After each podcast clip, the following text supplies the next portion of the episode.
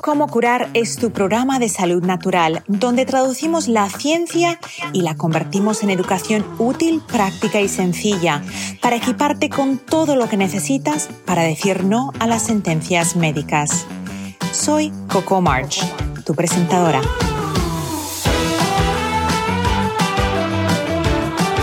Cómo curar está patrocinado por vitatienda.com, tu tienda online sin intermediarios donde encontrarás suplementos, fórmulas antiedad para la piel y el cabello, limpieza del hogar sin tóxicos y mucho más. Visita vitatienda.com y entra el código como curar para recibir un 10% de descuento en tu primera compra.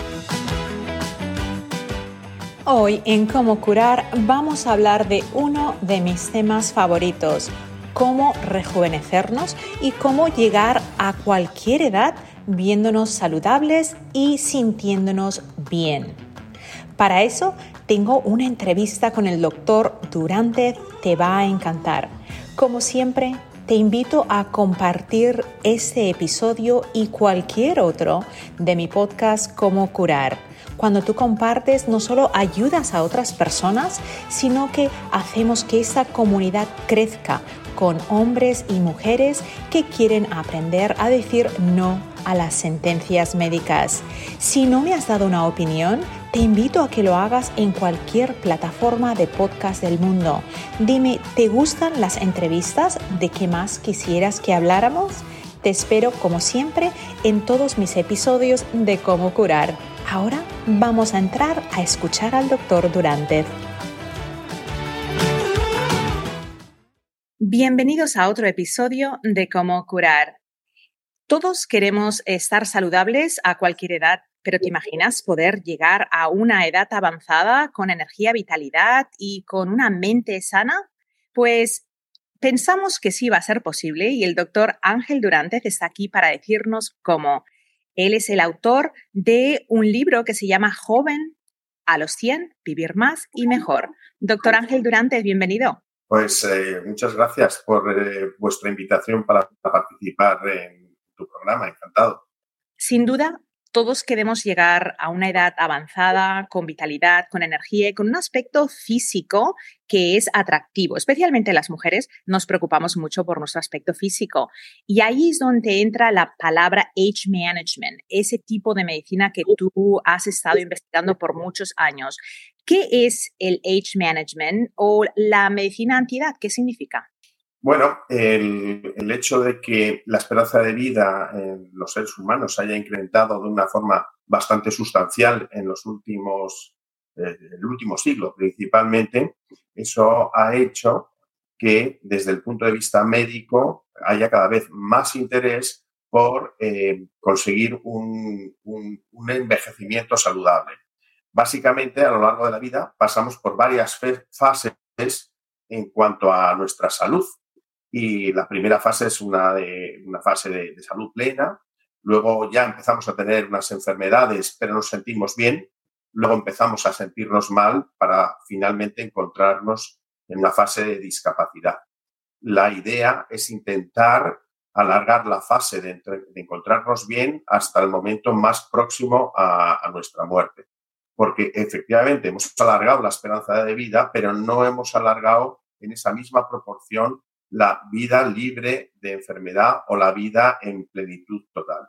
Y eso es lo que pretende hacer la Age Management Medicine. Y estoy de acuerdo contigo porque la expectativa de vida ha avanzado. O sea, tenemos una expectativa de vida en el último siglo muchísimo más alta. Pero la pregunta que yo tengo es, ¿vivimos más, pero vivimos más sanos? Porque personalmente, eso es opinión personal, para mí llegar a los 90 eh, con cinco visitas médicas todas las semanas, con tres o cuatro o cinco o diez medicaciones, pues eso no es vivir. ¿Estamos viviendo más y más sanos o en qué punto estamos?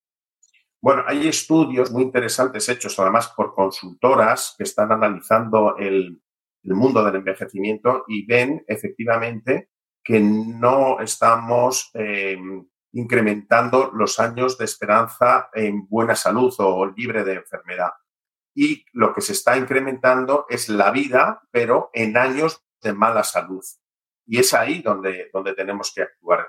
Y esa, esa actuación lo que pretende es que todas las enfermedades que se relacionan con el proceso de envejecimiento, que son las enfermedades crónicas no transmisibles, pues intentemos comprimirlas, compactarlas al final de nuestra vida. Que no estemos desde los 50 o desde los 60 años con esas enfermedades padeciendo durante 25 o 30 años, sino que lo hagamos en unos pocos años y, a ser posible, en unos pocos meses.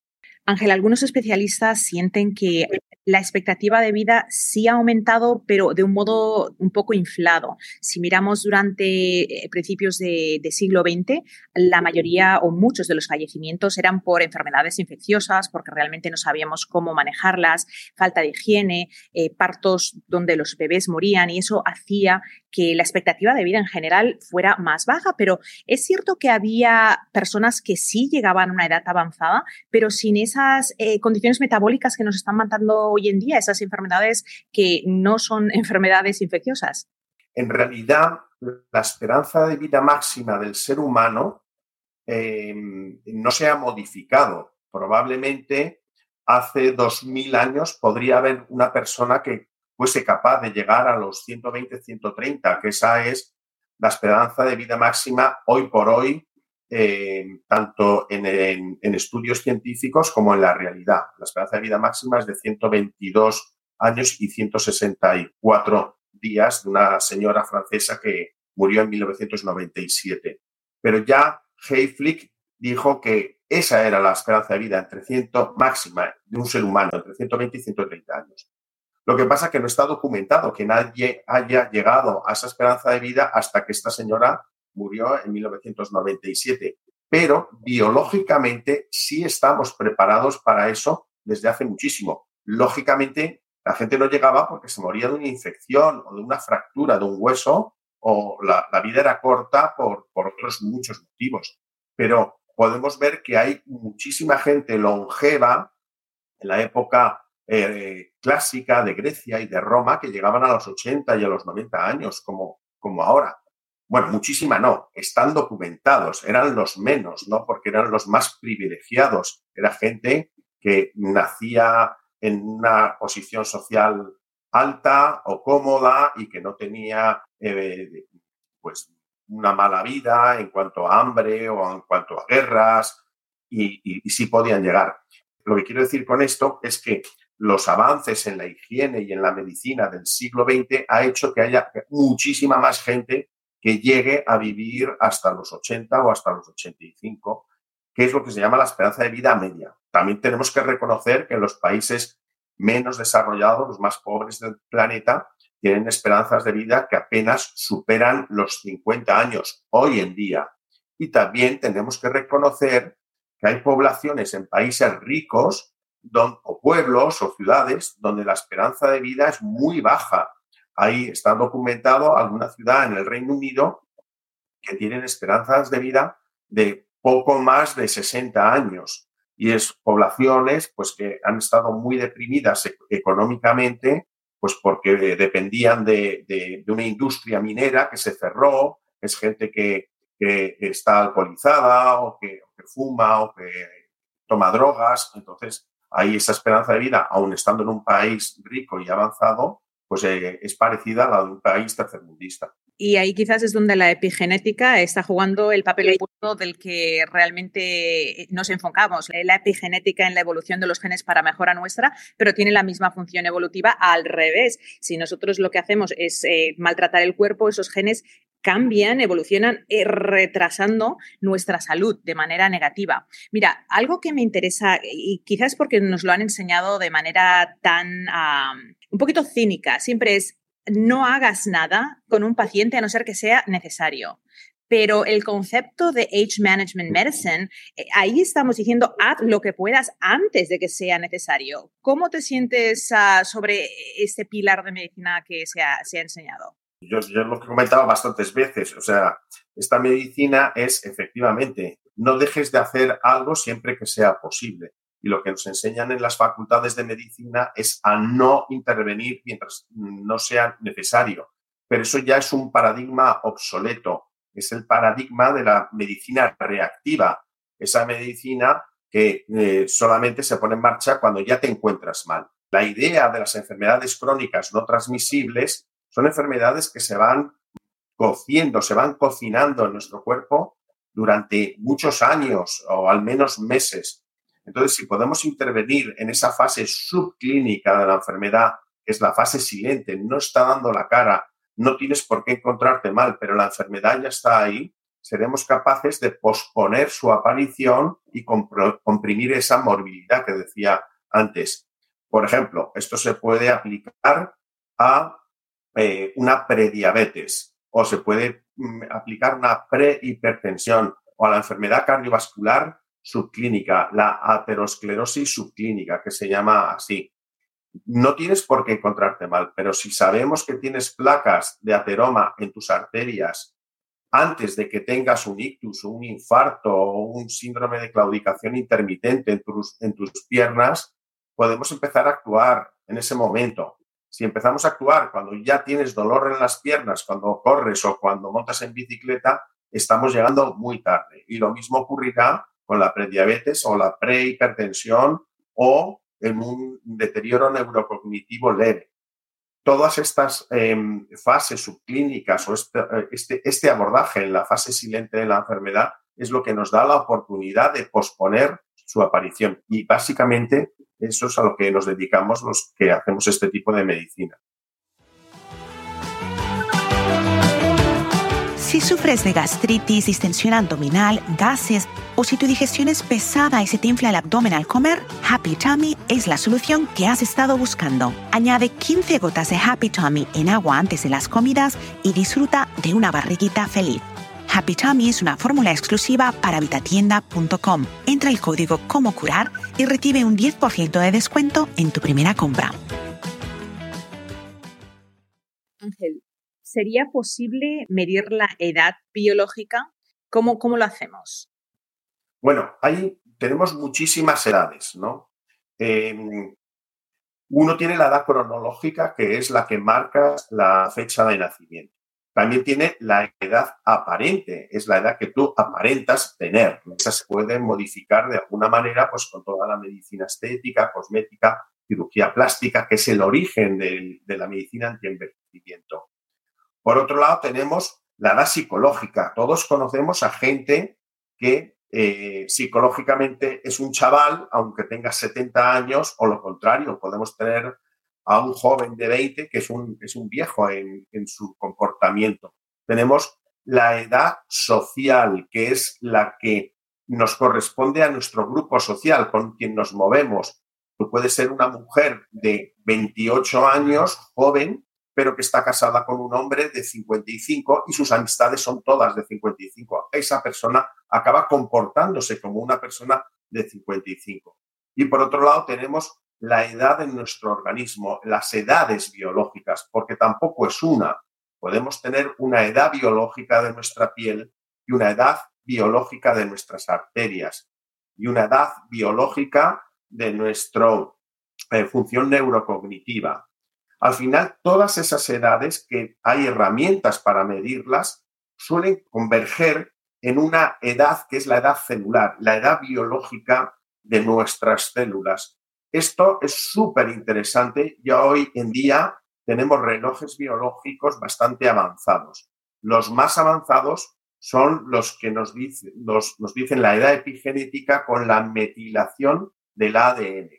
Y hay pruebas ya disponibles en el ámbito clínico para que poder medirnos nuestra edad biológica. Hace unos 10, 15 años medíamos la longitud de los telómeros como un marcador de edad biológica, pero no es un reloj excesivamente preciso. Ahora mismo, con la metilación del ADN, tenemos relojes biológicos más precisos, que son los que se están utilizando en las publicaciones científicas sobre distintos métodos de intervención o para saber cómo un tipo de, de actitud actúa sobre el envejecimiento. Por ejemplo, se ha publicado muy recientemente un artículo sobre el impacto de beber vino y cerveza y copas y destilados sobre esos relojes epigenéticos y se ve perfectamente cómo impacta en no mucho tiempo y en gente joven cómo se ven envejecidos si toman alcohol. Cuanto más graduación de alcohol, envejecen más y cuanto menos graduación, envejecen menos.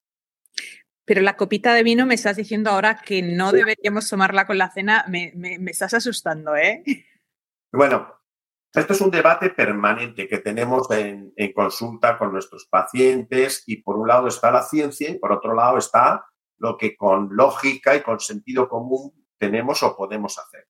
Realmente, a lo largo de la vida, la vida es, compleja y tiene muchas, muchos, muchos aristas, ¿no? Efectivamente, si quisiéramos vivir en, en una perfección para envejecer poco y vivir muchísimos años, probablemente sería una vida tan aburrida que nos que, envejeceríamos por aburrimiento, por decirlo de alguna manera.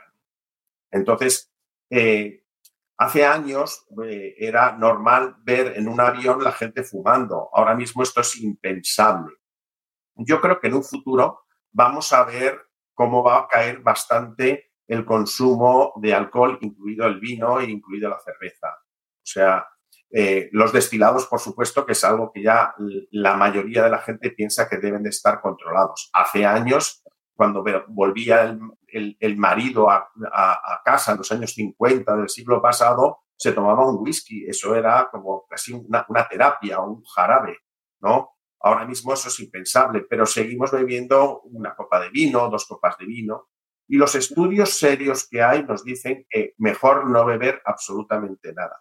Desde el punto de vista cardiológico, se habla de que una copa de vino en las mujeres o el equivalente al día y dos copas en el hombre tiene un efecto cardioprotector. Pero desde el punto de vista oncológico de prevención del cáncer es mejor no beber absolutamente nada.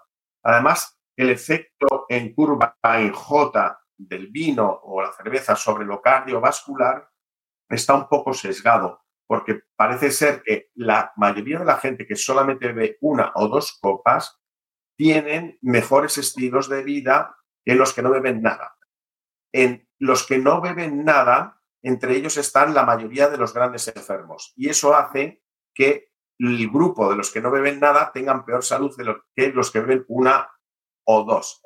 Que no son los que beben cinco o siete copas, que eso ya se han pasado al otro lado de la curva en J y por tanto tienen mayor morbimortalidad. Bueno, ya nos hemos quitado de encima que eso de pasárnoslo bien es parte de la historia, ahora tenemos que beber menos. Pero mira, me estabas hablando de algo muy interesante y me estabas comentando que la, medición de los telómeros, que ya sabemos que no es demasiado fiable, y me hablas de ese reloj epigenético de la metilación del ADN, que se encarga de rastrear la presencia de esos grupos de metilación. Eh, e, esos son en regiones del ADN que se llaman CPG, creo. Dime cómo funciona y hay en el momento de hoy manera de medirlos o todavía no.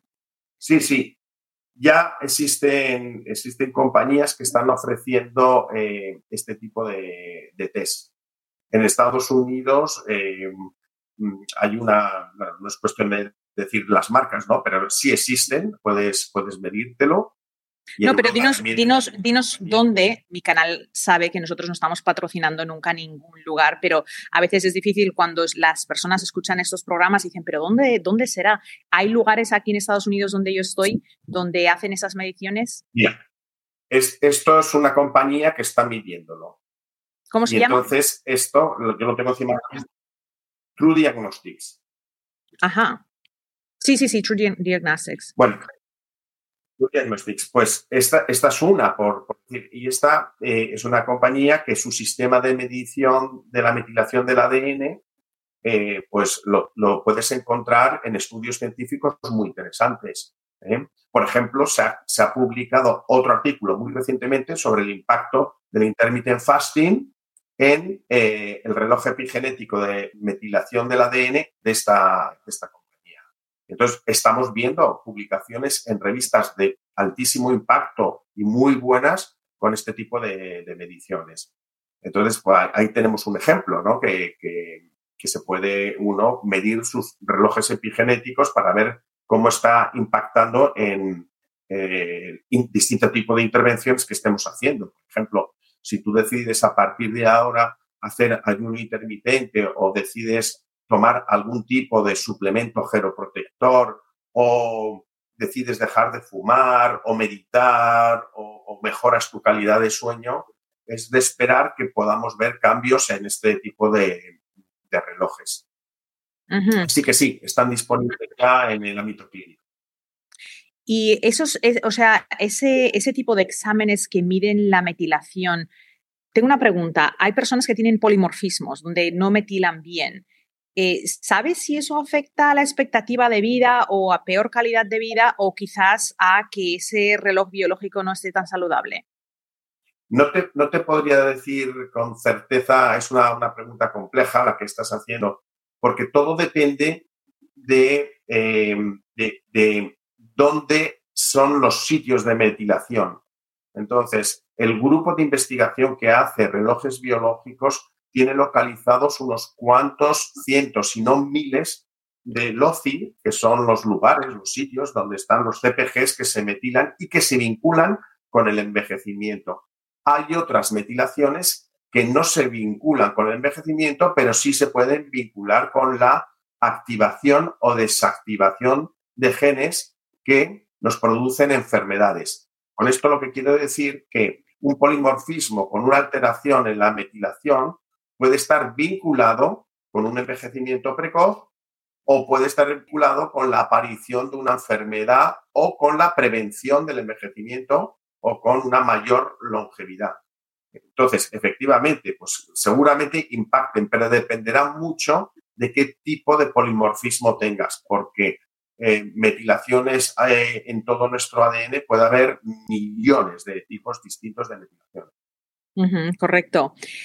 Algo que quizás ah, no hacemos suficiente y me consta que en, España en particular, debido a, bueno, la medicina paternalista que existe, donde los exámenes se hacen prácticamente basados en lo que se ha hecho por los últimos 30 años, no existe tanta libertad. Pero ¿recomendarías, hay ciertos marcadores de los cuales deberíamos estar al tanto que quizás deberíamos solicitarle a nuestro médico de cabecera quiero saber cuáles son mis analíticas sobre estos y si son, cuáles serían los más importantes. Pues como tú bien dices, eh, aquí hay una medicina, hay una buena medicina pública, pero bastante paternalista en el sentido de que se, que se, estructura con protocolos. Entonces, difícilmente un paciente puede decirle al médico lo que quiere que se le mide. Eh, eso, eso aquí por lo menos eh, es, poco menos que impensable. Eh, tú irás al médico cuando te encuentres mal y el médico decidirá qué es lo que va a medir en ti y qué pruebas va a hacer y, y probablemente apoyado en un protocolo ya preestablecido. Pero claro, el que sea un protocolo tiene unos criterios de coste-eficacia, es decir, intentar conseguir la mayor eficacia con el menor coste. Y a veces, pues eso no encaja bien si tú quieres hacer una, medicina de mucha precisión, en la que, por ejemplo, pues quieres medir niveles hormonales de una señora que está en la transición menopáusica y quieres medir sus niveles de testosterona. Esto no está en el protocolo. Probablemente te va a decir que no, el médico, ¿no? Incluso si esa señora dice, oye, pues es que eh, yo deseo mejorar mi líbido y sé que hay muchas publicaciones científicas que vinculan los niveles de testosterona con la libido. Entonces, eh, pero el médico probablemente te diga, eso no está en el protocolo y además no existe un fármaco en el mercado que, eh, de testosterona aprobado para las señoras. Bueno, sí lo existe, pero no existe en, en las farmacias porque no ha tenido éxito ni se, ni se prescribe, ¿no? Entonces, eh, efectivamente, es, es, complejo, ¿no? En cuanto a la pregunta concreta que me haces de qué cosas podríamos medir que no se miden habitualmente, pues mira, te voy a ir a, un tema que está calando fuerte. Desde el punto de vista de la prevención cardiovascular, eh, siempre medimos el colesterol total y eh, el LDL colesterol, que es el malo, o el bueno, o se hace un cálculo indirecto sobre el cuánto tenemos de el colesterol LDL. Pero hay otros marcadores que son bastante más potentes para predecir el riesgo cardiovascular, como puede ser la apolipoproteína B o la lipoproteína A. Esto está en el mundo de la cardiología verdaderamente en una fase emergente, una, fase muy, muy potente. Y esto es un dato que yo creo que en un futuro no muy lejano sí se va a medir sistemáticamente. Otra cosa que está también bastante en boga, por lo menos aquí en España, es los niveles de vitamina D. Y el nivel de vitamina D, estamos viendo casi semanalmente artículos que vinculan los bajos niveles de vitamina D con enfermedades autoinmunes, con mayor riesgo de demencia, con mayor riesgo de cáncer de colon, con mayor riesgo de cáncer de mama y otras muchas cosas. Sin embargo, la pauta que por lo menos se da en muchos centros de salud es no medirla. ¿Por qué se da la pauta de no medirla? Porque va a salir baja casi seguro. Y si sale baja, hay que intervenir. Y si hay que intervenir, hay que gastar. Pacto de ese gasto en, en, una intervención sobre una salud futura no lo vamos a ver a muy corto plazo. Estas cosas se van a ver a años vista y muchas veces pues los gestores quieren resultados a corto plazo porque adentro de muchos años no van a vivir el éxito o el fracaso de, esa, de ese tipo de intervención. Pero, por ejemplo, en Suiza, pues se está incluyendo la vitamina D en alimentos básicos precisamente para intentar subir los niveles de vitamina D de la población en general. Así que esto es un tema bastante controvertido, pero yo soy de los que pienso que sí, que, que si no mides, no sabes. Y si, y si mides, puedes tener herramientas para actuar. Y eso es, eh, eso es una de las cosas que yo defiendo. Eh, por ejemplo, una medida común es la glucosa en sangre, pero para mí, y me imagino que para ti también, esa es una medida reactiva. Ya cuando la glucosa en sangre está en 120, ya sabes que ha habido un problema metabólico por una década. ¿Recomendarías que nos midiéramos los niveles de insulina, el porcentaje, la hemoglobina glicada? Eh, de hecho, yo tuve la oportunidad de entrevistar aquí en el podcast al doctor Robert Lastic, autor de Metabolical, y él está muy envuelto en todo el tema de la prevención. E incluso dijo, mira, si una persona no tiene los recursos para hacerse esos exámenes, algo tan sencillo como medir tu colesterol, si tienes tu nivel de HDL, tienes tu nivel total de triglicéridos, si tus triglicéridos rebasan de 100 y tu HDL no está por encima de 50, ya ahí sabemos que tenemos un problema metabólico y creo que, tú posiblemente opinas lo mismo. ¿Recomendarías alguna otra analítica? Una persona, estás diciendo, en Estados Unidos es un poquito más fácil donde yo estoy, pero mm, en España quizás van a tener que ir a un médico como tú, fuera del Departamento de Sanidad de Medicina General. ¿Qué, recomendaciones les darías? Si me das cinco exámenes que les pueden ayudar a tener una guía, ¿cuáles serían los más importantes? Ya has mencionado que en ese colesterol vamos a, medir la ApoB. ¿Qué más vamos a hacer o recomendarías? Ya que has empezado por, por la glucosa, em, efectivamente, el metabolismo de la glucosa es uno, un grupo, que es glucosa, hemoglobina glicosilada, insulina e índice OMA. Con esto tenemos una idea bastante interesante. ¿Qué es el Pero ya estamos haciendo un paso. ¿Qué es menos conocido? Explícanos el, el Es una fórmula que nos correlaciona el nivel de glucosa con el nivel de insulina. Podemos tener unos niveles de glucosa buenos, pero con una insulina que aún estando en rango nos dan un índice de resistencia a la insulina, que es el índice de resistencia a la insulina elevado. Y todos estos parámetros tienen rangos de excelencia. El rango de excelencia es que pudiendo estar dentro del rango de referencia, tú puedes tener un biomarcador subóptimo, que no esté perfecto. De hecho, ahora mismo, cuando me has hecho la pregunta, has dado dos rangos de excelencia, que es el HDL por encima de 50 y los triglicéridos por debajo de 100. Sin embargo, tú verás en los laboratorios que un HDL por encima de 40 en un hombre se considera normal y unos triglicéridos por debajo de 150 se consideran normales. Volviendo a tu pregunta, ¿qué más medir? En cardiovascular, eh, pues lo has dicho, hacer un perfil lipídico convencional con el LDL, HDL, VLDL, triglicéridos y si es posible un poquito más con la lipoproteína A y la ApoB. ¿Qué nos dicen la, la, la ApoA y la ApoB?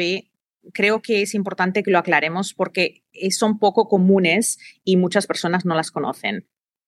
Mira, la ApoB es una proteína que envuelve a las lipoproteínas y está presente en las lipoproteínas más aterogénicas.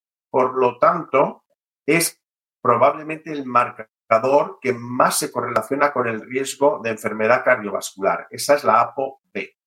Y la lipoproteína A es un colesterol malo, parecido al LDL colesterol, que también tiene mayor riesgo de eh, enfermedad cardiovascular casi que el propio LDL y tiene un componente hereditario bastante importante. Hoy por hoy, por ejemplo, para la lipoproteína A no existe un fármaco específico, se está investigando sobre esto, pero ya la mayoría de los cardiólogos avanzados están midiendo a casi todos sus pacientes la lipoproteína A y por hoy lo que estamos intentando es tratarlo con los, medios terapéuticos que disponemos para manejar el resto de las hipercolesterolinas. Luego te decía que también otro grupo de biomarcadores interesantes son esos que tienen que ver con las vitaminas, como la vitamina D o la homocisteína. La homocisteína tiene que ver bastante con tus niveles de vitaminas del grupo B. Una homocisteína subóptima o elevada se correlaciona con más riesgo de enfermedad cardiovascular, neurodegenerativa, cáncer y también con osteoporosis y diabetes. Ese es otro, otro tipo de medición interesante.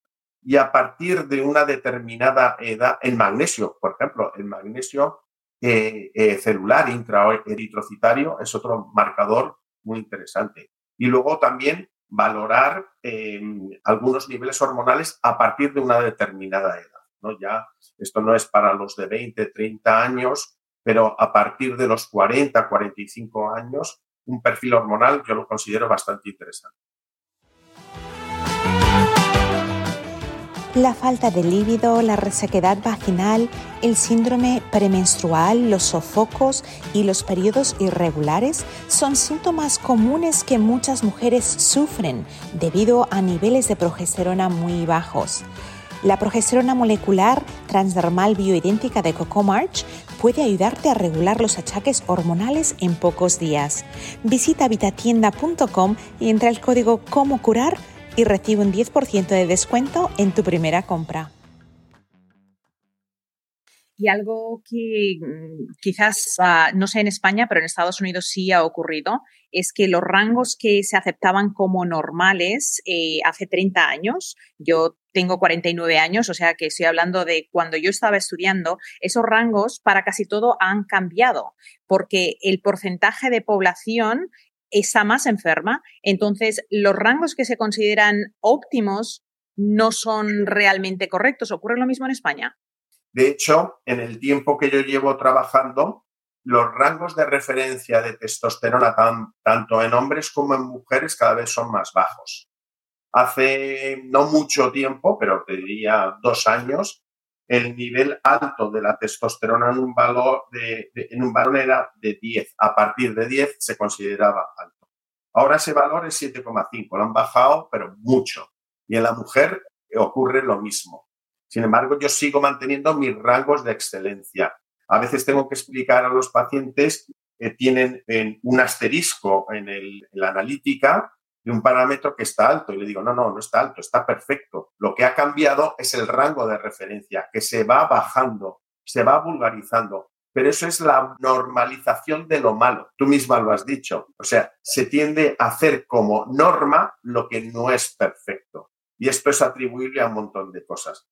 Básicamente sería como decir que ahora vamos a coger el índice de masa corporal, puesto que la mayoría de las personas están en sobrepeso u obesidad, vamos a considerar la normalidad hasta un índice de masa corporal de 28. Y entonces ya metemos dentro de la normalidad a un montón de, de gente que está en un actual sobrepeso. ¿Eso es lo correcto? En mi opinión, no. ¿Es la norma? Sí, porque es la media, pero no es lo, no es lo que deberíamos eh, aspirar. O, decirlo de otra manera, vamos a bajar el aprobado en un examen de matemáticas a un 2 o a un 1 y así aprueba más gente. ¿Eso es lo, lo ideal? Pues no es lo ideal. Hay un libro de un francés de hace no mucho, no mucho tiempo, en que el título era algo así como em, eh, la tiranía de la mediocracia. Es como eh, va implantando la mediocridad y, la vulgaridad eh, hacia luchando contra la excelencia.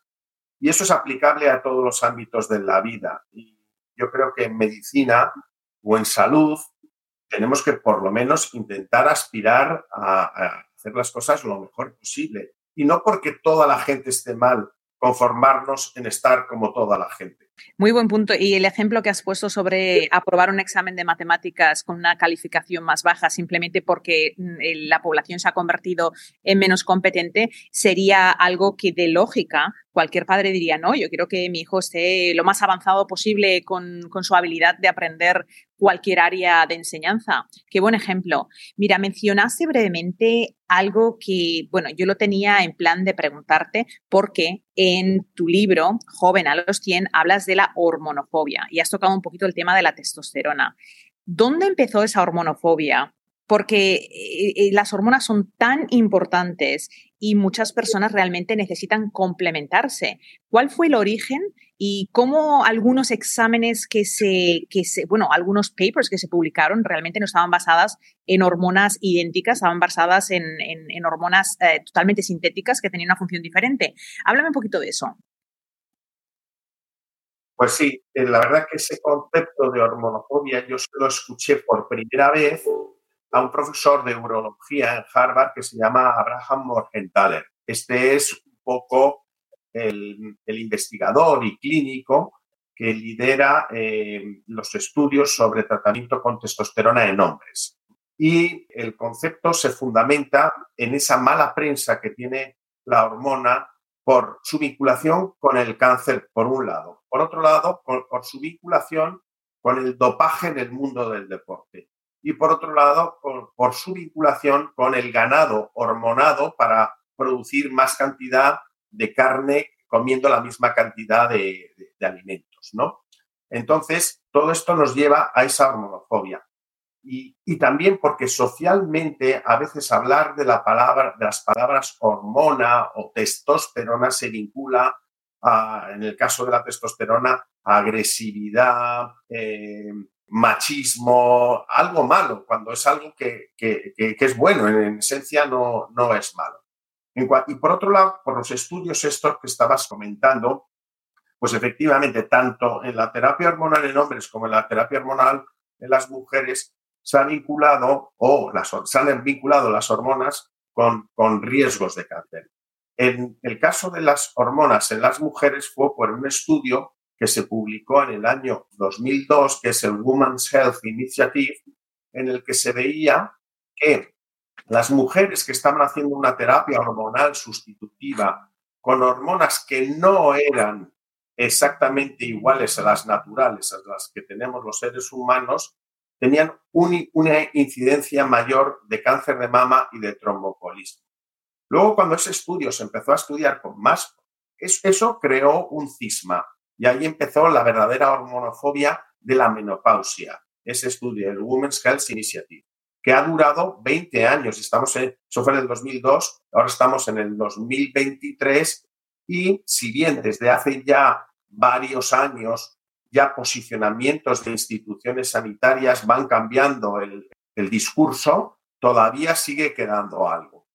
Y es porque se utilizaron estrógenos de yegua embarazada, obtenidos de una yegua embarazada, estrógenos conjugados equinos y en vez de usar la progesterona natural se utilizaba un progestágeno, concretamente el acetato de medroxiprogesterona. Luego se vio que efectivamente esos riesgos eran producidos por la utilización del acetato de medroxiprogesterona en el caso de la, del cáncer de mama y que si no se utilizaba el acetato de medroxiprogesterona no había ese incremento. Pero es que cuando se utilizan hormonas bioidénticas, hormonas que son totalmente iguales a las naturales, ese incremento de riesgo no es tal, no es tanto. Incluso algunos estudios ven que hay decremento, o sea que hay protección. No solamente no hay incremento, sino que hay todo lo contrario, una, una verdadera protección.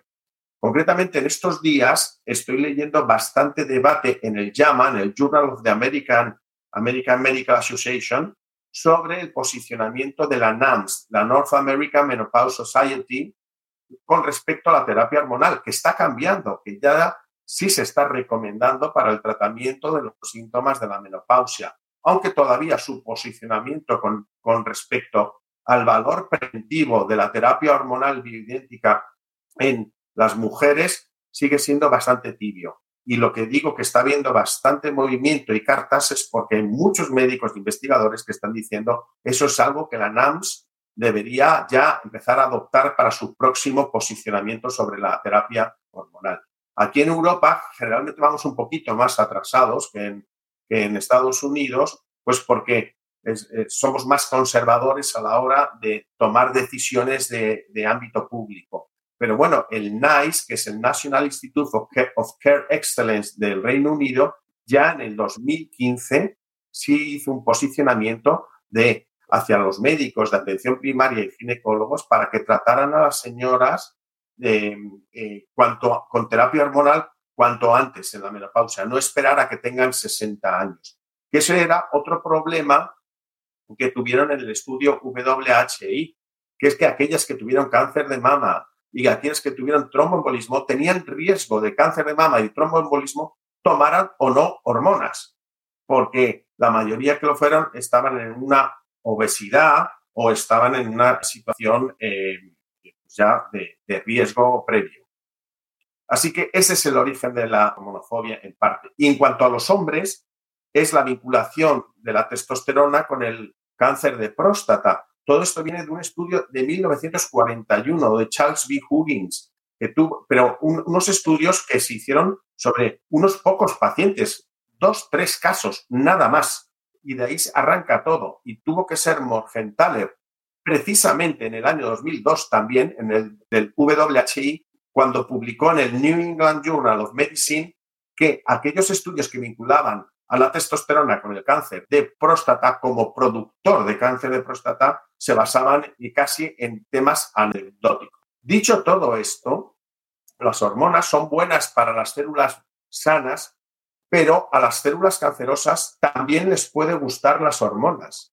Lo que quiere decir que a una célula cancerosa la hormona le puede hacer ir bien, pero no quiere decir que la hormona produzca el cáncer. Es, eso, eso yo creo que debe de quedar claro que creo que ese concepto es muy importante, especialmente cuando hablamos del cáncer. Hay los catalizadores de cáncer que producen cáncer y hay cosas que quizás ya una célula patógena enferma puede aprovechar para su beneficio. Y eso pasa en, muchas enfermedades, que es importante que, que, hagas una anotación sobre eso. Déjame que te pregunte una cosita sobre las hormonas, porque sabemos que la mujer ya cuando entra en menopausia, la falta de estrógenos no solo afecta a su salud cardiovascular, sino a la salud ósea pero cuando hablamos de estrógenos, hay estrógenos bioidénticos. ¿Cuál es la fuente de esos estrógenos bioidénticos? Porque la progesterona, sabemos que la progesterona bioidéntica eh, es de fácil acceso, al menos en Estados Unidos, eh, proviene de un tipo de, raíz que se llama wild yam, no sé cómo es en español, y, es bioidéntica. Eh, ¿Cuál es el origen de la testosterona bioidéntica y del estrógeno? ¿Lo sabes? Pues tú lo has dicho, la testosterona se llame y los estrógenos se sacan de la soja. O sea que, pero modificando esas moléculas pueden llegar a hacer el verdadero, el exactamente el 17 beta estradiol y la testosterona idéntica. Esas son principalmente las fuentes. Si te miras al espejo y tienes manchas en el rostro, la piel no se ve luminosa y simplemente ya no es como antes, tienes que probar Silk Face. Es la fórmula que he creado especialmente para pieles delicadas, secas o grasosas que sufren de falta de luminosidad y de manchas. Si pruebas Silk Face, te doy mi palabra que desde el primer día vas a notar un cambio en tu cutis dramático. Encuentra Silk Face en vitatienda.com y usa el código como curar para recibir un 10% de descuento en tu primera compra. ¿Y la testosterona que yo creo que no se habla suficiente de la testosterona en la mujer, porque a veces pensamos en los andrógenos, las hormonas andrógenas que hacen salir vello, pero es que el, origen es totalmente diferente. Estamos hablando de una desregulación de glucosa en sangre, una desregulación de todo el sistema endocrino, pero que no tiene nada que ver con la testosterona. ¿Por qué no se le da la suficiente importancia en la mujer, ya no en el varón, pero para la libido y para la ansiedad? ¿Tú has, tú has podido ver que muchas mujeres que sufren de ansiedad a veces tienen niveles de testosterona que no son óptimos o, no, te has tomado, no has encontrado eso en consulta? Bueno, la verdad, si yo te digo la verdad, la mayoría de las mujeres que yo veo están en niveles subóptimos de testosterona. La mayoría de las pacientes que, tengo.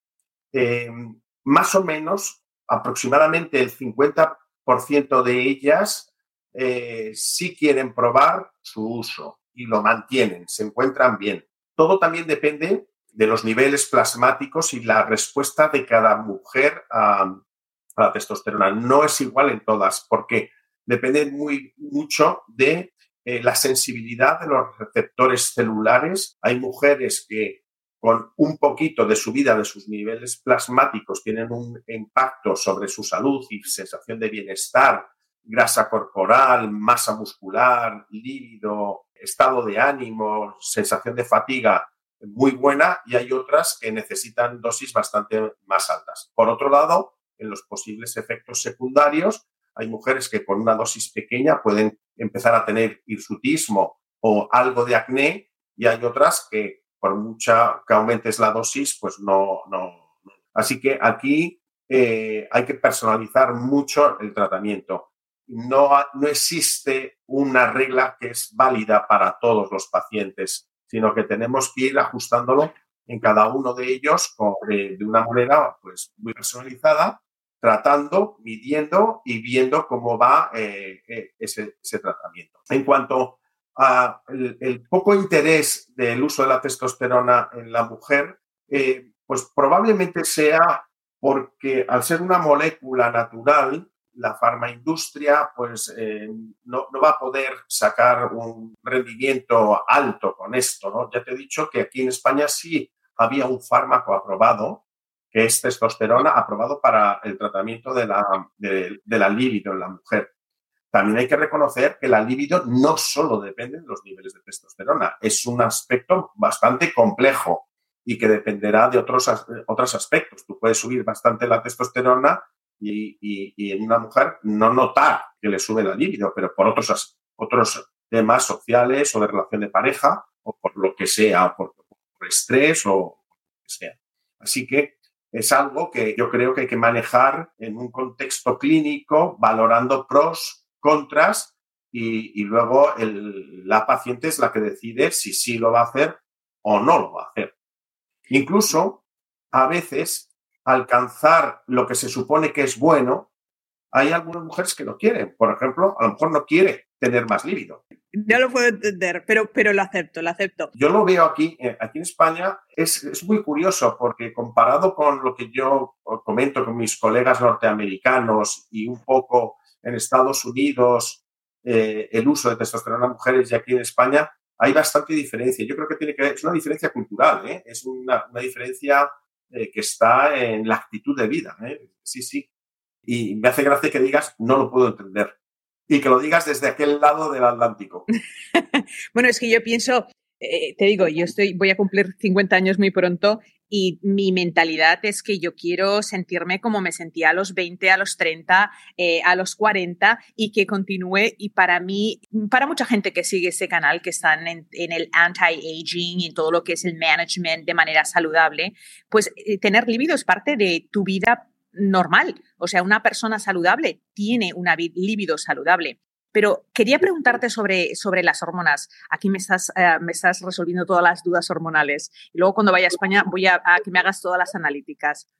Una pregunta. ¿Esas hormonas cuál es la mejor aplicación, Ángel? Porque hay personas, y creo que aquí tenemos que aclarar, no todos los médicos conocen las hormonas bioidénticas o las usan y van a darle a una paciente en lugar de progesterona, progestina, que es una hormona artificial, sintética, y no tiene la misma función y es la que tú estabas mencionando anteriormente, que sí tiene unos efectos a largo plazo de riesgo. Pero ¿cuál es la mejor aplicación de esas hormonas bioidénticas en forma de crema, en forma de palet o en forma de ingesta? Porque entiendo que pierde mucho si son ingeridas. Bueno, depende, ¿eh? depende de, qué hormona y cómo se presenta efectivamente. Por ejemplo, en el caso de, los estrógenos y la progesterona, por lo general la progesterona se puede dar sin ningún problema vía oral. Muchos, muchas presentaciones son por vía oral, se absorbe bien y sube, sube bien los niveles. También existe eh, en crema, en, tópico, la progesterona. En cuanto al estrógeno, que básicamente lo que más se utiliza es el 17 beta estradiol, que es el principal estrógeno que tienen los seres humanos, el más activo, el más, el más funcional, se suele dar mucho por vía tópica, también se puede poner por vía subcutánea en forma de pellet, de implante subcutáneo. Pero, curiosamente, el impacto de cardioprotección más potente es por vía oral. O sea, cuando los estudios que hay epidemiológicos o los estudios hechos sobre el impacto del estradiol sobre la salud cardiovascular, se ve que es el oral el que verdaderamente tiene un valor fuerte. Claro, el oral puede tener mayor vinculación con riesgo de un tromboembolismo, por ejemplo. De hecho, en nuestros cursos y congresos sobre este tipo de terapias, eh, hablamos de un inicio por vía tópica en forma de crema o algo parecido que es el implante subcutáneo y luego más adelante, si todo va bien, se pasa a ese nivel ya de, mayor eh, protección cardiovascular que es por vía oral. Así que es, es, variable. O sea, no, no para todo el mundo es válido el oral, ni no para todo el mundo es, eh, es correcto el, el tópico.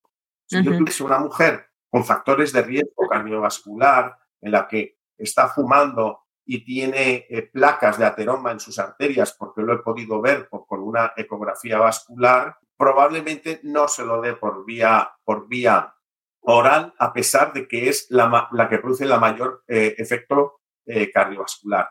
El estrógeno, una de las cosas que hace es mejora la elasticidad de los tejidos, no solamente de la piel, también de las arterias. Una arteria con placa que se hace más elástica corre el riesgo de desprender una placa de, ateroma. Entonces, es ahí donde podría tener ese impacto si empezamos con una terapia hormonal oral en una mujer de riesgo. Yo, por lo general, casi siempre empiezo por vía tópica y cuando lleva un año, un año y pico y no hay factores de riesgo, podemos pasar a la vía oral. También hay óvulos vaginales y ya te digo que, también se puede poner en forma de implantes subcutáneos con, con, pellets. ¿Y esos implantes eh, subcutáneos secretan una cantidad igual a lo largo del tiempo o hay un altibajo en, en cómo, no en cómo se absorbe, sino en la cantidad que se absorbe? Porque ¿cuánto tiempo dura un implante? Mm. Bueno, en un, implante de, estradiol, lo normal es que dure en torno a tres, cuatro meses, pero también es variable, eh, porque normalmente estos implantes se ponen en el tejido celular subcutáneo en la zona glútea. Ese, ese implante se va a ir disolviendo poco a poco y teóricamente tiene que mantener unos niveles más o menos estables. La teoría dice una mujer activa, que haga deporte, que tenga bastante actividad física, el simple hecho del movimiento de su zona glútea, porque corre, porque salta, porque juega el tenis, porque se levanta, se sienta, hace que el pellet se vaya disolviendo más rápido y que aporta una dosis más alta en menos tiempo. Mientras que una mujer sedentaria o que tenga un panículo adiposo muy grande, pues le va a durar más tiempo el pellet. De cualquier manera, todos los médicos que hemos tenido, tenemos experiencia con el implante de pellets, sabemos que hay un momento en el que se hace un pico y luego hay un valle. Ese pico de los niveles plasmáticos suele estar más o menos al mes de la poner el implante. Y el valle puede llegar a los tres meses, a los cuatro, los cinco, dependiendo de lo que te he dicho, del movimiento de esa, de esa persona. Pero si la pregunta es, ¿el nivel es constante y estable durante todo ese tiempo? La respuesta es no. Farmacológicamente hay un pico y hay un valle. Y entonces, pues, tiene la puesta de un pellet tiene, eh, pues bueno, pues la comodidad de, que a lo mejor lo puedes hacer cada tres o cuatro meses, pero por otro lado tiene, puede tener el inconveniente de que hay que hacer una pequeña incisión, hay que meter el trocar, a veces hay que dar un puntito, eso hay mujeres que cicatrizan mejor, otras que cicatrizan peor, en fin.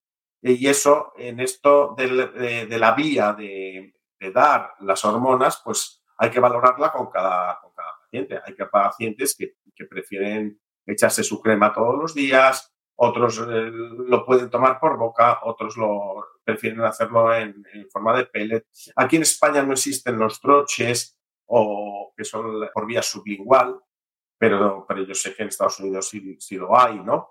Yo no tengo experiencia en esto, pero más o menos yo intento utilizar lo que tengo en, en mi mano, ¿no? Y en mi mano aquí casi todo es tópico u oral.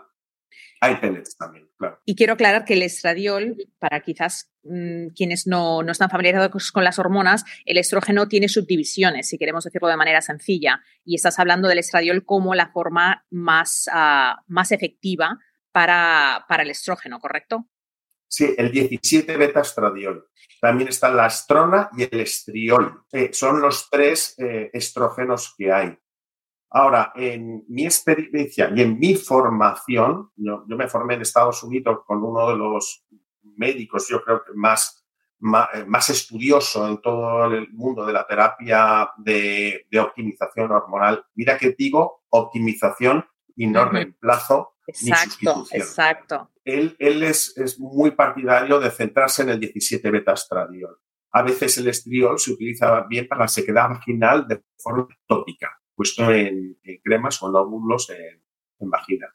Pero el efecto global más importante lo, lo produce el 17 beta estradiol. Y eh, esos estrógenos que me dijiste que el origen es la soya, ¿se consiguen con receta o sin receta? ¿La gente los encuentra en la farmacia? ¿Cómo los pueden obtener las personas después de que su doctor o doctora se los recomienda?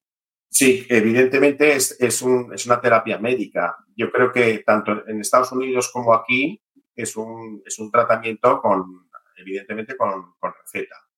Y el hecho de que sea bioidéntico no quiere decir que lo bioidéntico tenga que ser de compounding pharmacy, que es de formulación magistral. ¿eh? Existen muchos fármacos aprobados que son hormonas bioidénticas en sí. De hecho, yo si existe en el mercado un fármaco de una hormona bioidéntica, prefiero utilizar ese fármaco porque ha cubierto todas las fases eh, que son bastante duras de seguridad, eficacia, mantenimiento. Entonces, mm, aquí en España pues existen varias marcas de estradiol bioidéntico eh, en la farmacia como un fármaco aprobados como tal. Y también tenemos la progesterona y tenemos la testosterona ya te digo que la testosterona está aprobada para hombres, pero bueno, tú puedes utilizar una pequeña cantidad de la testosterona para hombres para poner en la mujer. Eso es una prescripción que se dice out of the counter, ¿no? O, una, prescripción fuera de, fuera de prospecto. Es decir, el prospecto del fármaco está aprobado para eh, este tipo de, de patología. Eso no quiere decir que haya evidencia científica o literatura científica que eh, puedas utilizarlo en otra, en otra aplicación que no sea exactamente esa. Y ese es el caso que yo hago a lo mejor con la prescripción de testosterona en las mujeres, de una testosterona que en el prospecto pone que es para hombres. Y ahí es donde va la intuición de la medicina, o sea, la, evolución de la medicina inicia con intuición, no con estudio doble ciego eh, aleatorio. Tenemos que tener esa curiosidad de qué es lo que, lo que puede ayudar a los pacientes y esa curiosidad es la que tú tienes y nos está, nos está ayudando a ver que si una mujer está ya en edad de menopausia y no se siente bien, hay, there is hope, o sea, sí hay cosas que se pueden hacer. Ángel, antes de irnos, háblame un poquito de qué suplementos tú considerarías que son los must have para una mujer. Eh, qué nutrientes, ah, ya has hablado de la vitamina D3, yo me gustaría añadir dentro de la vitamina D3 que tenga K2, porque ahora sabemos que esa movilización de calcio se ejecuta debido a la interacción con la vitamina K2. La vitamina D3 es la que inicia esa, esa, esa movilización, pero si no queremos desarrollar depósitos de calcio, pues uh, con K2, en España no sé si es disponible, pero en Estados Unidos ya es muy común. Pero en adición de eso, algunos suplementos que crees que tienen suficiente evidencia o que anecdóticamente, porque a veces eh, nos basamos un poquito demasiado en la evidencia, tú has visto, oye, mis pacientes los han usado, yo los he usado y me siento mejor. Eh, en cuanto a suplementación nutricional, efectivamente, eh, podríamos decir que existen un grupo de, suplementos nutricionales que, estarían casi en el must, ¿no? Yo como médico, por lo general, suelo recomendar medir. A mí cuando me dice, ¿qué me puedo tomar sin, sin mirarme? Pues bueno, yo mi respuesta ortodoxa es, hombre, lo mejor es mirarse para ver cómo estás, ¿no? Pero dicho esto, tenemos estudios, por ejemplo, y relativamente recientes, de cómo eh, personas que han consumido un multivitamínico convencional, un, Centrum Silver, por ejemplo, concretamente el estudio está hecho con este multivitamínico, porcentaje de desarrollo de demencia a medio largo plazo en estudios grandes eh, de miles de personas es clarísimamente menor. Ahí, por ejemplo, sin haber sido un estudio doble ciego, tienes un estudio observacional que te habla del valor de un multivitamínico. De estudios de estos, de la vitamina D, tienes los que quieras. Del omega 3, que es otro, tienes también los que quieras.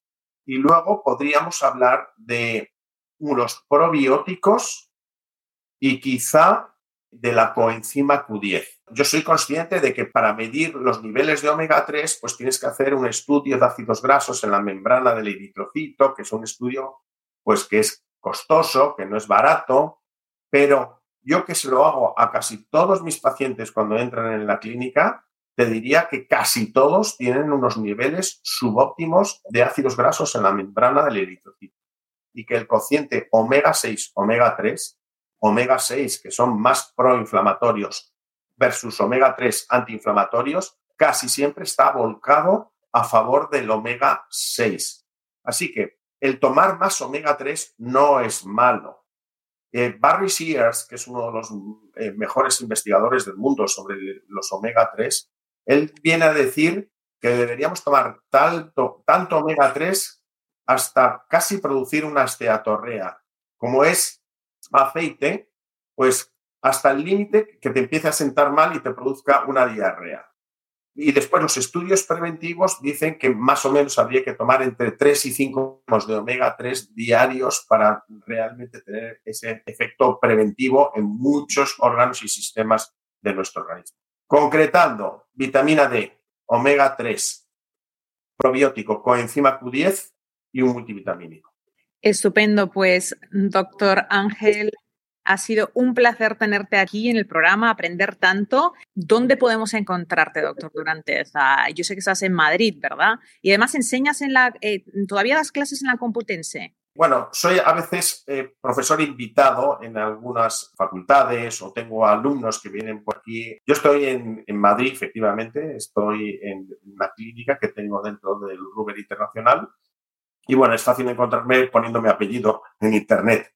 No te puedo decir el teléfono, ni te, pero vamos, eh, pones doctor Durante en Internet y te salta rápidamente dónde está, dónde está la clínica, la web y, todo esto.